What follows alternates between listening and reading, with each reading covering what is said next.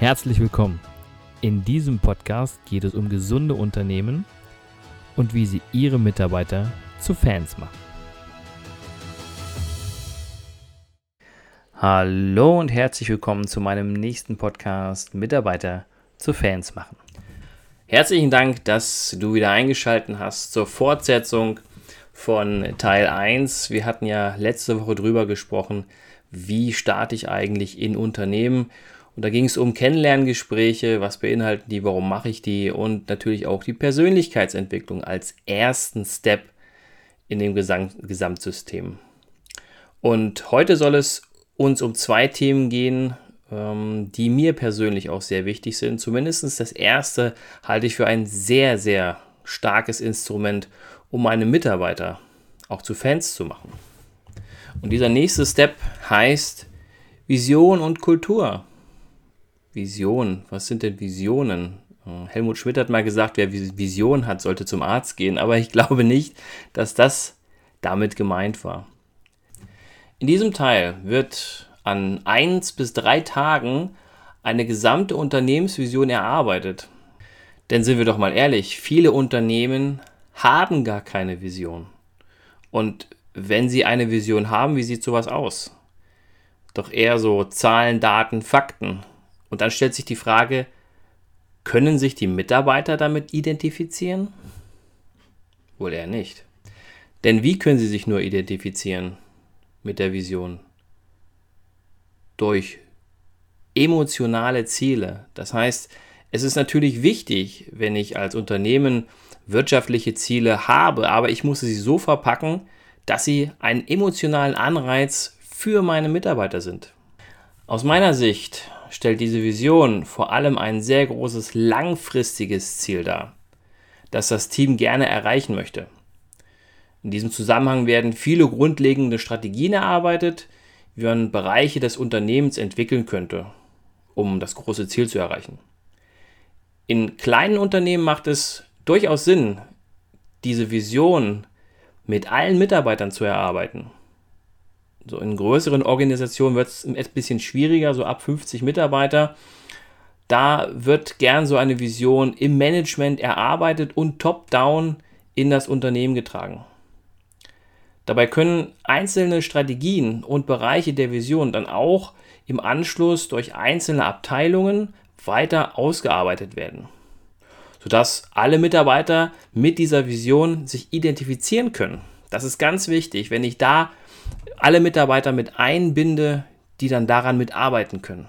Denn ich glaube, jeder von uns weiß, wie es ist, wenn ein großes Projekt am Start ist und ich mitgewirkt habe, dieses umzusetzen, dieses zu verwirklichen, wie man sich dabei fühlt. Und genau dieses Gefühl möchte ich doch bei meinen Mitarbeitern erreichen. Denn dadurch steigt das Gefühl der Zugehörigkeit im Unternehmen und meine Mitarbeiter hängen sich noch mehr rein, um genau diese Vision, genau dieses Ziel auch umzusetzen. Und wie wir ja schon in der Persönlichkeitsentwicklung durchgenommen haben, die Ziele und Wünsche der Mitarbeiter in die Gesamtvision mit einfließen zu lassen. Das heißt, wenn wir unser Ziel erreichen vom Unternehmen, dann bedeutet das für den Mitarbeiter, dass er sein Ziel erreicht. Denn dafür stehe ich ja. Ich unterstütze meine Mitarbeiter, ihre Ziele zu erreichen und erreiche damit natürlich noch mehr Engagement meiner Mitarbeiter für das Unternehmen. Denn genau das machen Top-Leader. Denn Top-Leader wissen, der Erfolg jedes Einzelnen ist in Summe der Erfolg des ganzen Unternehmens. Die Herausforderung mit vielen erarbeiteten Unternehmensvisionen, Missionen ist, dass diese in irgendeinem Hochglanzmagazin abgedruckt werden und dann in trostlosen Schubladen oder Ordnern ihr Dasein fristen. Viele Visionen werden nicht gelebt und das ist sehr schade, denn das Potenzial, das damit einhergeht, für die Mitarbeiter geht einfach verloren. Und daher heißt es für mich, um die Vision dauerhaft in den Köpfen und in den Herzen der Mitarbeiter zu verankern, braucht es ein echtes Leadership, um das große Ziel mit den richtigen Tools dauerhaft zu leben. Und jetzt kommt es darauf an, mit dem richtigen Leadership auch diese Unternehmenskultur mit der gelebten Vision aufrechtzuerhalten. Nachdem wir nun durch die vorangegangenen Trainings eine Veränderungsbereitschaft aufgebaut haben, lernen die Führungskräfte des Unternehmens nun an ein bis zwei Tagen intensiv Leadership-Methoden, wie sie den Zustand auch dauerhaft aufrechterhalten können. Also den Zustand der Veränderungsbereitschaft. Das Leadership-Training hat letztendlich zum Ziel, Sichtweisen und Instrumente zu vermitteln, wie das kontinuierliche Weiterentwickeln von persönlichen und unternehmerischen Ressourcen zur dauerhaften Unternehmenskultur werden kann, sodass letztendlich die Mitarbeiter zutiefst inspiriert sind, fortlaufend an sich selbst und am Unternehmen zu arbeiten. Dabei erlernen die Führungskräfte ein Stück weit Persönlichkeitstrainer und Coach im eigenen Unternehmen zu sein. Und wie im Vorfeld schon angekündigt, durch spezielle Führungstechniken und Gesprächsstrategien werden Führungskräfte in die Lage versetzt, die persönlichen Ziele und Wünsche der Mitarbeiter mit den Unternehmenszielen zu verbinden. Denn das ist, wie gesagt, das höchste Maß, um ein Unternehmen nach vorne zu bringen. Auch wird erarbeitet, wie ich regelmäßig Meetings mit meinen Mitarbeitern veranstalte, was dort wichtig ist und wie ich Mitarbeiter-Strategiegespräche führe. Diese ersten vier Steps, also die Kennenlerngespräche, die Persönlichkeitsentwicklung, die Visionserstellung und das Leadership-Training, sind die Basis für jegliche Veränderung im Unternehmen. Egal was folgt, egal welche Ressourcen ich weiterentwickeln möchte, verändern möchte, Change-Prozesse, unternehmerische Ressourcen, persönliche Ressourcen, völlig egal.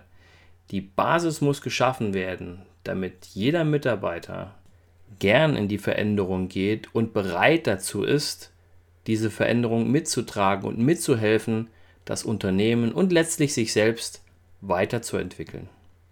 Nach diesen ersten vier Steps werden wir kontinuierlich alle vier Wochen ein Telefon-Meeting machen, gerne auch online, Zoom-Meeting oder welche Plattform auch immer, um einfach nachzuhaken, ist das, was ich neu mitnehme, ist das, was ich neu erlernt habe, auch umsetzbar im Unternehmen? Und wenn nicht, was brauche ich an Hilfe? Wie kann ich es schaffen, diese neue Unternehmenskultur bei mir im Unternehmen zu etablieren?